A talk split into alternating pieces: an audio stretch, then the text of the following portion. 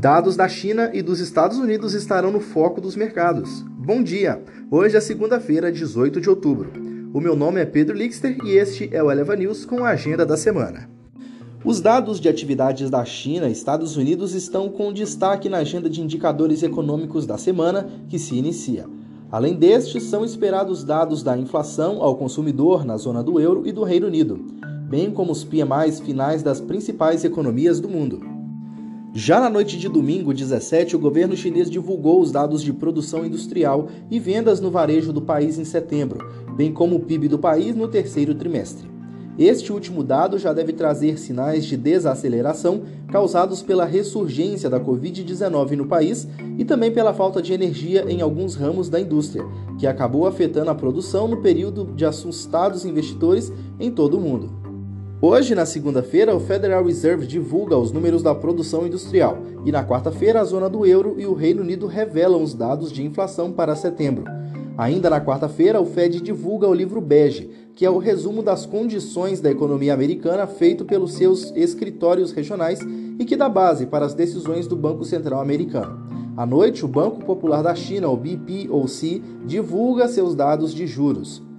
Fechando a semana, na sexta-feira, 22, o Market revela o PMI, o índice gerente de compras, composto dos principais países da zona do euro e dos Estados Unidos.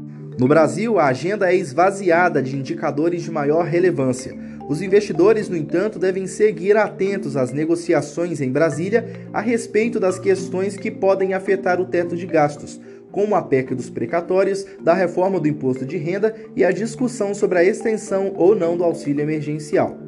Outro tema que deve se manter na pauta é o projeto de reforma do ICMS, que foi aprovado na Câmara na semana passada. O texto, uma das bandeiras do presidente Jair Bolsonaro, ainda precisa passar pelo Senado, mas já vem enfrentando resistência de governadores que prometem judicializar a questão, temendo perda de arrecadação. Nas empresas, a temporada de balanços do terceiro trimestre avança. Tecnologias e aéreas são destaques. No dia 19, Netflix lança seus resultados, seguidos por IBM no dia 20, Intel no dia 21, Tesla também no dia 20, American Airlines no dia 21 e United Airlines no dia 20. Confira agora os principais pontos de atenção da semana para o mercado financeiro. Na segunda-feira, 18 de outubro, os Estados Unidos emitem a produção industrial de setembro às 10h15 da manhã. Na terça, 19 de outubro, é hora dos Estados Unidos com o Housing Start de setembro às 9h30 e o estoque semanal de petróleo bruto IPI às 17h30. Na quarta-feira, 20 de outubro, Zona do Euro emite o CPI de setembro às 6 da manhã. E no Reino Unido tem PPI de setembro às 3 da manhã e CPI de setembro às 6 da manhã. Na quinta-feira, 21 de outubro, a Alemanha lança o índice GFK de confiança do consumidor de novembro às 3 da manhã.